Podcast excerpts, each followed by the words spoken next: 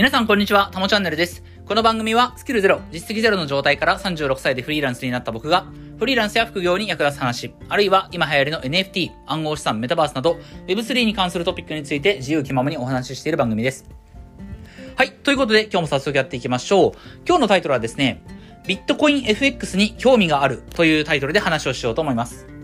まあ、これは別にビットコインに限らず、要は暗号資産の FX っていうことなんですけれども、まあ最近、あの、ここ 1, 週間ぐらいですかね、ここ10日ぐらいは、日本の NFT 市場もそれほど大きな動きもなくて、えー、大きな動きがないっていうのは新しい、こう、目立ったプロジェクトも、うん、そこまでないかなっていうのがありますし、あとは、まあ、僕が持ってる NFT の価格もですね、ほぼレンジというか、あの、さほど上下にあんまり変動してないので、まあ、こう、日本の NFT は盛り上がるときはね、一週間ぐらいガッと盛り上がることはありますし、何かこう、大型のプロジェクトというか、期待されてるプロジェクトが何か大きな動きを出せば、えそれに伴って価格も結構動いたりするんですけれども、まあ割と今膠着状態というかね、まあ次の何かムーブメントに向けて、こう力を蓄えてるっていう段階だと思うんですけれども、まあこれってやっぱり投資の面白くないところではあるんですよね。NFT とか、あるいは、えー、既存の金融商品で言うと、長期目線で保有する前提の株式とか、あと投資信託ですよね。インデックスファンドとか。こういったものって基本的に長く持って、こう、大きく利益を取っていくっていう考え方になるので、その、基本的に何もしないっていう時期が、あってか基本的に何もしないんですよ。最初に買って、よほどこう、大きく成長した時にようやく売るとかね。まあ、インデックスファンドとかであれば、もう、老後ですよね。もう最後、こう、まあ、例えば積立 NISA とかだと、ね、積立 NISA っていうの、いう仕組みの中で、インデックスファンドを購入したりすることできますけれども、それって最初が、もうずっと毎月毎月積み立てていって、まあ20年経った時に、まあ売りましょうみたいなね、スタンスなので、基本的にやることがないっていう投資なんですよね。でもなんかこれがあんまりやっぱり面白くないなっていうところもあって、もちろんね、その NFT は、その NFT というもの自体が商品でもあるので、いろんなこう、ユーティリティだったりとか、楽しめる要素はいっぱいあるんですけれども、うん、まあ、投資対象としてみると、日々何も、日々何もすることがないっていう意味で言えばあまり面白くないんですよね。うん。なので、何かこうゲーム性のあることをやってみたいなと最近思っているんですよね。うん。まあ普段その全く投資とは関係のないあのゲームは、まあ、モンスターハンターとかね、えー、あとは、あの、任天堂の遊び大全とかね、毎日やってるんですけれども、まあ、それも、所詮ゲームだしなと思って、なんか面白いことないかなと思って、えー、今考えてるのが、ゲーム性のある、投資ですよね。これはその、プレイトゥーワンのステップンとか、あの、まあ、えー、アクシーインフィニティとか、えー、ジョブトライブスみたいな、いわゆるその暗号資産を稼ぐことができる、その、本当のゲームとしてね、あの、サービスが提供されているものではなくて、日々何かこう、戦略とか戦術をこう練ってですね、うん、自分の手を動かしていくゲーム性があるものであったら、まあ何でもいいやっていうところで考えてるのが、まあ FX なんですよ。ビットコイン FX だったり、まああの、為替の FX なんですけど、これ、ビットコイン FX とか、まあ FX っていうものはですね、基本的に長期目線で保有するものじゃなくて、えー、こまめに、こう、買って売って買って売って、あるいはその逆、売って買って売って買ってっていうことを繰り返して、細かくリザヤを取っていくっていうゲームみたいなものなんですよね。うん、まあどうせゲームを何かやるんだったらば、その、なんか本当にね、純粋に、まあ新しくポケモンやるとかね、スプラトゥーン3やるとかそういったことではなくて、ゲーム性がある、まあ自分のお金を実際にかける、えー、投じる何か投資みたいなこと。そこには NFT みたいに、NFT のプロジェクトの成長を応援するみたいな、そういった気持ちは全然なくて、ただただ、その為替で FX のトレードを行うと。ビットコインを対象に FX、証拠金取引のトレードを行うっていうことをやる。これは何か、こう、人とのつながりとかコミュニティとか、うん、プロ NFT のプロジェクトの成長とかそういったものを楽しむのではなくて、単純にゲームとして、え、ちょっと楽しみたいなっていうのがあったりします。まあそこで FX はね、以前やったことがあるので、まあその知識もあるので一応ね、あの、まあ若干はあるので、ビットコイン FX っていうものをね、ちょっとやってみようかなと。まあビットコインに限らず、まあイーサリアムとかリップルとかいろいろその FX、証拠金取引のあ、まあ、FX っていうのは本来、あの、 Foreign Exchange ですからね。外国為替証拠金取引ですけども、まあ、その FX の証拠金取引っていう部分だけをこう引っ張ってきて、暗号資産を対象にそれを行っているのがビットコイン FX だったり、まあ、イーサリアムとかリップルを対象にした証拠金取引。これをまあ、うん、暗号資産の FX っていうふうに言いますけれども、まあ、これをちょっとやってみようかなとも思うんですよね。ただ、えっと、まあ、調べてみたところ、暗号資産を対象にした FX っていうのは、レバレッジの倍率。今日、まあ今日何の話してるかって僕がこれから新しいこと始めようかなっていうことを喋ってるだけなんですけど、うん。まあ、あそうだな。暗号資産関係のいろんな取り組みをね、これから自分もしていきたいなと思うし、暗号資産に限らず何がしか投資の、投資、投資はね、新しいものをやっていきたいなと思うので、まあ、うん、なんだろう。まあ、投資に興味がある人が、あ今日、最後まで聞いてもらえたら面白いかなっていうふうに思います。今日の話はね。はい。で、えっ、ー、と、まあ、ビットコイン FX とかね、暗号資産の FX っていうのは、うん、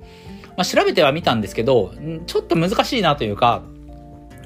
ビットコイン FX をやるんだったら普通の FX やった方がいいよなっていうふうにやっぱり思う部分があります。うん。で、まず、まずその理由の一つ目が、レバレッジの倍率なんですよね。えー、レバレッジっていうのは、その、しょ、まあ、これは FX の仕組みを全部、あの、最初から説明しなきゃいけなくなるんですけど、えっ、ー、と、まあ、為替、FX ですね。為替の取引っていうのは、基本的にレバレッジっていうものが効いてるんですね。日本の、えー、FX の会社だと大体レバレッジは25倍が最大で、まあそもそも25倍の取引しかできないっていうところもあったりすると思うんですけど、要はこれってどういうことかっていうと、えー、例えば元のお金が4万円あるとしますよね。で、4万円で、えレバレッジが効いてない。まあつまりレバレッジ1倍の取引。これっていうのは普通に株を買ったりビットコインを買ったりするのが、まあ、レバレッジ1倍というか、まあ、普通に買うっていう状態。まあ、これは現物を買うって言いますけど、現物を買うのは、レバレッジが効いてないので、4万円の原資があったら4万円分のビットコインを買うとか、4万円の株を買うとか、そういったことになるんですけれども、えっと、レバレッジが効いてると何が起こるかっていうと、4万円の原資で25倍、つまり100万円分の取引ができるっていうことになるんですね。うん。これはでも、あのー、実際にその株を、えー、買ってるとか、えー、なんだろうな、ビットコインを買ってるとか、そういうことではなくて、うん、ここちょっとまあ理解が難しいんですけれども、まあ、100万円分の取引ができるというふうに、うん、まあ、こそうだな、ちょっと突っ込んで説明するほどの手間をかけるのはなかなか難しいので、100万円分取引ができる。ただ別にその現物をね、自分が持ってるわけじゃないんだけれども、えー、リバレッジ25倍であれば、4万円の原資で100万円分の取引ができるというふうに考えてもらったらいいかなと思います。うん。で、えっ、と、それがまあ、普通の、あの、ドルとかね、えー、ユーロとかポンドとかそういった通貨の、えー、FX は25倍の取引ができるんですけど、えっ、と、暗号資産の FX っていうのは、証拠金取引は、レバレッジが最大2倍なんですね。うん。つまり、えっと、4万円の原資があった場合、えビットコイン8万円分までの取引ができるということになるんですけれども、まあ、これだったら、あんまり旨味がないかなっていうか、面白みがないなっていうふうに思うんですよね。うん。ビットコインをその4万円買う、4万円分のビットコイン買うのに通常4万円かかりますけれども、まあレバレッジ2倍だと、あの、まあそれが購入できてもせいぜい8万円っていうね。うん。FX だったら100万円分の取引ができる。別に100万円分の取引は最大そこまでできるっていうだけであってね、別に100万円分の取引を4万円持ってるからといってしなきゃいけないわけじゃないんですけど、まあその、自分でその、なんだろう、投資の幅をね、まあ、100万円分投資ができる、25倍まで投資ができる、すごくこう、あの、めちゃくちゃたくさんの額を動かすこともできる中で、こう自分がどれぐらい動かすかの判断をつけられるんですけども、ビットコイン FX はどんなに頑張っても2倍までしかいけないっていう、レバレッジ2倍までしかいけないっていうのは、ちょっと面白みがないかなというふうには、えー、思っています。うん。あとは、まあ、もう一つ一番、まあ一番の理由、このビットコイン FX、ね、ちょっと興味はあるものの、今のところちょっと微妙かなと思ってる一番の理由は、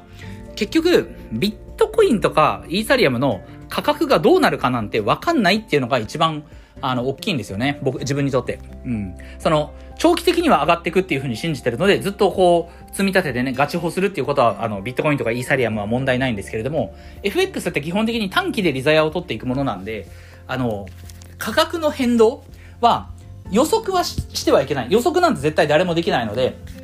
その、いついつ時点でどれぐらい上がってるかな、下がってるかなっていうのは、えー、誰も判断ができないんですけれども、今どっちの方向を向いてるかなと。うん。今から1ヶ月ぐらいはどっちの方向に向いてビットコインの価格が動くかなっていうことは、なんとなくこう、いろんな判断材料から考えてですね、自分なりにその相場感を持つ必要があるんですよ。うん、予測はしちゃいけない。予測ってのはこれただの、あの、願望なんでね、妄想なんでこれはしちゃいけないんだけど、大体の相場感、大、今どっち方向向いてるかなっていうのは、その、やっぱ掴まなきゃいけないんだけれども、ビットコインとかイーサリアムってこれわかんないんですよ、本当に。うん。例えばね、そのドル円、えー、要は為替レート、ドルと円の為替レートっていうのは、まあちょっと前まではね、明らかに円だ、えー、円安、ドル高方向でしたよね。うん。つまり予測、予測というか、その相場感をつかむのは簡単だった。これは、その日銀と、まあ、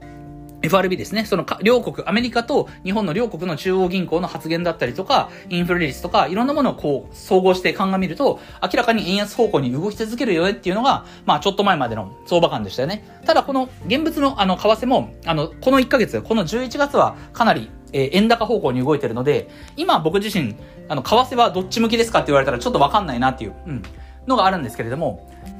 ビットコインとかイーサリアムって暗号資産ってね、それがね、輪をかけて分かりにくいんですよ。どっち方向にこのチャートは動きたいのか、上に行きたいのか、下に行きたいのかを判断する材料が、うん、よく分からない、正直。うん。為替、一般の為替っていうのは、例えばドル円をね、取引するとき、ドルと円の為替で取引するときは、うん、合わせて、その、いわゆるドルストレートっていうそのペアがありますよね。ドルストレート。えっ、ー、と、後ろにドルがつく通貨ペアですよね。ユーロドルとか、ポンドドルとか、えー、そういったものをこう判断材料として使ったり、あとはクロス円っていう、えー、ペアがありますね。クロス円。えー、これは後ろに円がつくペアかな。えー、だから、あ、頭に円かなん？どっちだ？ちょっとこれよくわかんなくなったけど、えー、まあ、クロス円っていうのがありますよね。えっ、ー、と、5ドル円とか、えー、ポンド円とか、ユーロ円とかね、そういったペアがある。うん、複数の通貨ペアの強弱、バランスを見ることによって、ドル円の、えー、動きをね、こう、動きの相場感をつかむことはできるんだけれども、そういったなんか、こう、通貨ペアみたいなものが仮想通貨にはないと。うん。イーサリアムもビットコインもリップルも結局似たような動きをするので、他の通貨の動きを見たからといって、何かこう、うん、ビットコインの、えー、か動きをこう予測するのに役立つとか、イーサリアムの相場感をつかむのに役立つとか、そんなことがないんですよね、あんまり。うん。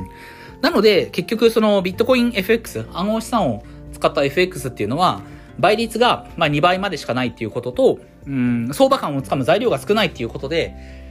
うん、まあ、やってみたいなっていう気持ちはあるものの、今のところ、まあ、微妙かなと。まあ、これをやるんだったら、普通に、あの、判断材料も多くて、レバレッジも25倍、25倍までかけれる、うん、普通の FX をやった方がいいのかなっていうふうには思っています。うん。なのでね、まあ、FX は実際やったことがあるので、あの、僕はみんなの FX っていうその取引講座使ってますけれども、一応ね、そこで暗号資産のあの FX ができるように、あの、みんなのコインかなみんなのコインっていうその暗号資産 FX をするための講座解説はしたんですけれども、まあ今のところはちょっと、うん、仮想通貨の FX はなしかなと。うん。まあ、これからゲーム性のあることをね、やりたいと、今、その気持ちは結構あるので、まあ、やるんだったらば、まあ、通常の FX かなということで、えー、考える、考えてますよ、ということを、えー、今日はね、お話をさせていただきました。まあ、本当に今日はね、ちょっと雑談、うん、雑談みたいなもんなんですけれども、かなりね、ちょっと執筆活動がいろいろありまして、今日はね、短めにお話をさせていただこうと思って、その、えー、中でね、テーマ何を語れるかなと思ったらば、まあ、雑談的に話すならば FX とか、えー、最近やりたいことの話かなと思ったので、えー、今日はそういった話をさせていただきました。まあ実際に FX をね、あの、やっていくと決めて、え、実際にやっていくことになったらば、えー、この音声配信でもね、少しお話をしていきたいかなと思いますので、えー、またよろしくお願いしますと。はい。えー、ということで、えー、Twitter とかノートでも役に立つ情報を発信してますので、そちらもぜひフォローよろしくお願いします。ではまた次回の放送でお会いしましょう。タモでした。